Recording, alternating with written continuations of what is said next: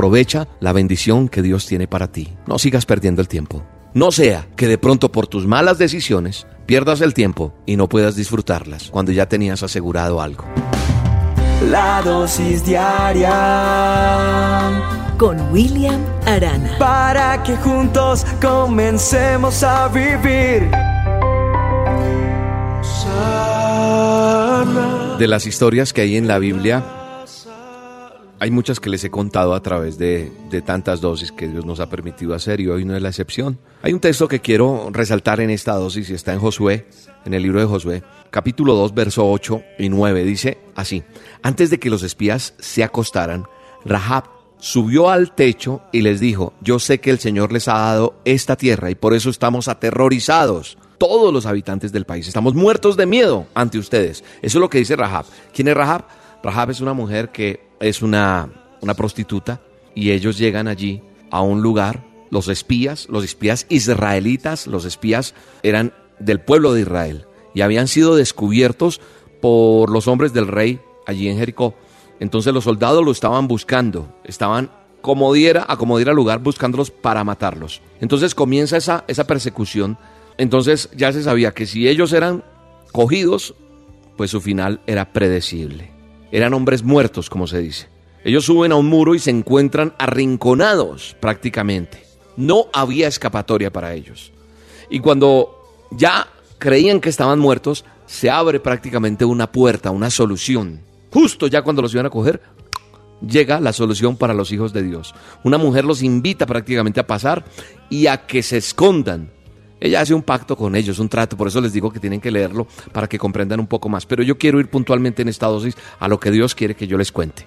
Esta mujer los invita a pasar, los esconde y solo les pide que le preserven la vida cuando ellos destruyan la ciudad. Ahora, ¿cómo así que una mujer les hace ese pedido y no es lógico? ¿Por qué? Si los están buscando, ellos son espías en una ciudad donde hay muchos soldados, donde son enemigos, más los que hay para estos pobres dos espías israelitas. Entonces el pedido no es tan lógico para una mujer que tiene la posición de pedir lo que quiera. Es más, estaban en manos de ella. Ella podría llamar a la guardia y hacer que los mataran. Ya, que los cogieran y los mataran. ¿Qué pasa? La explicación en esta dosis para todos nosotros es la siguiente. Es muy simple. Ella dice, ahí en el verso 8 y 9 donde les estoy diciendo que lean del libro de Josué, 2, 8 y 9, repito la cita.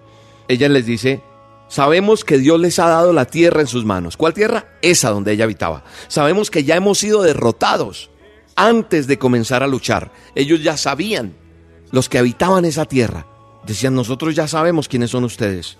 Y por eso prácticamente 40 años llevamos asustados. Vivimos muertos del miedo.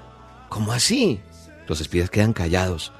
Y seguramente se sorprenden, claro, así como yo me sorprendo cuando leo la historia. Y a lo mejor usted. Pero ¿sabe qué? Ellos habían crecido durante 40 años caminando en el desierto sin sentido.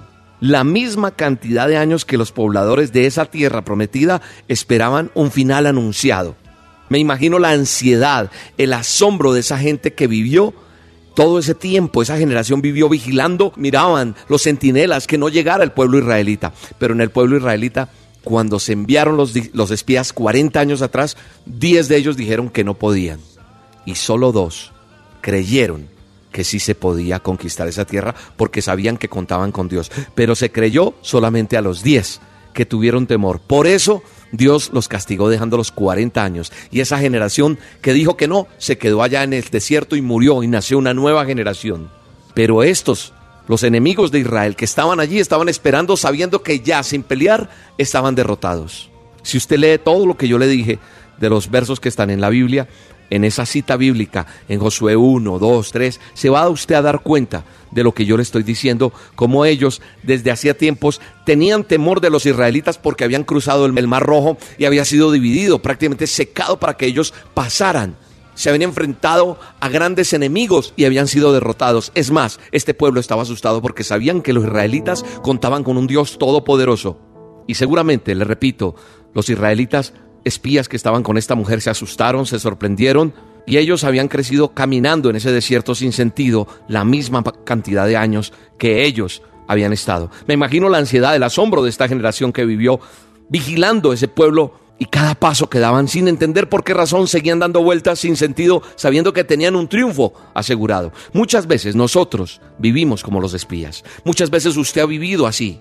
Los que nos rodean saben que tenemos un Dios poderoso, que tenemos un Dios eterno, que está de nuestro lado. Un Dios grande, un Dios maravilloso, que sigue haciendo milagros. Un Dios que nos ha dado la victoria anticipada.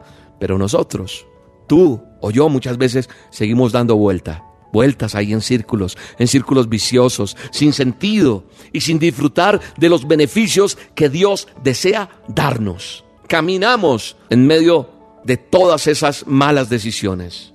Caminamos en ese desierto lleno de calor, lleno de sequedad, por nuestros caprichos, en vez de disfrutar la frescura y la bendición que Dios tiene. Hoy es un tiempo, a través de esta dosis, para enseñarte algo. Aprovecha la bendición que Dios tiene para ti. No sigas perdiendo el tiempo. ¿Sabes una cosa? En la sencillez de Dios está lo, maravilloso que Él ofrece y es su bendición con generosidad. No sea que de pronto por tus malas decisiones pierdas el tiempo y no puedas disfrutarlas. Y mejor te quedes como los israelitas, dando vueltas cuando ya tenías asegurado algo. Te has quedado y has dejado que el enemigo avance cuando Él sabe, el enemigo tiene temor de que nosotros sepamos las armas que Él nos ha dado. Dios, el enemigo tiene temor que nosotros desenfundemos la espada que Él nos ha entregado. Su palabra, su palabra es real, su palabra es verdad. Y nosotros no sabemos aprovechar eso. Y por eso nos quedamos dando vueltas. Y el enemigo está ahí riendo y asustado al mismo tiempo. Porque dice, donde estés entere, pierdo. Porque Él sabe que mayor es el que está con nosotros. Así que no pierdas más el tiempo. Disfruta ahora de lo que Dios tiene para ti. Atrévete a entrar en la tierra prometida, la tierra que nos ha entregado Dios, la tierra que Dios entregó para ti. Atrévete a entrar sobre eso que Dios te dijo que tenías que hacer. Atrévete a caminar en eso que tienes que caminar. Atrévete a creer en eso que Dios te dijo que creyeras. Padre bueno y eterno, te doy gracias por tu palabra, por tu promesa. Y te pido perdón porque a veces no te creemos. A veces dejamos que se levante más el enemigo como gigante. Que nos llenes de decisión para ir donde tenemos que ir. En el poderoso nombre de Cristo Jesús. Amén. Alguien contarte que Dios es grande.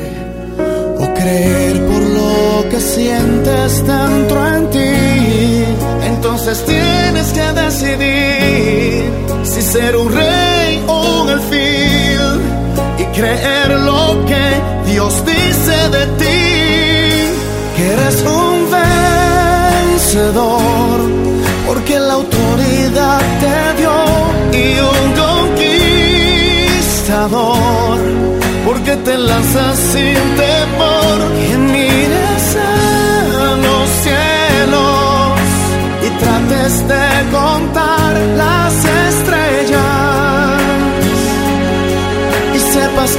tus bendiciones son más que ellas.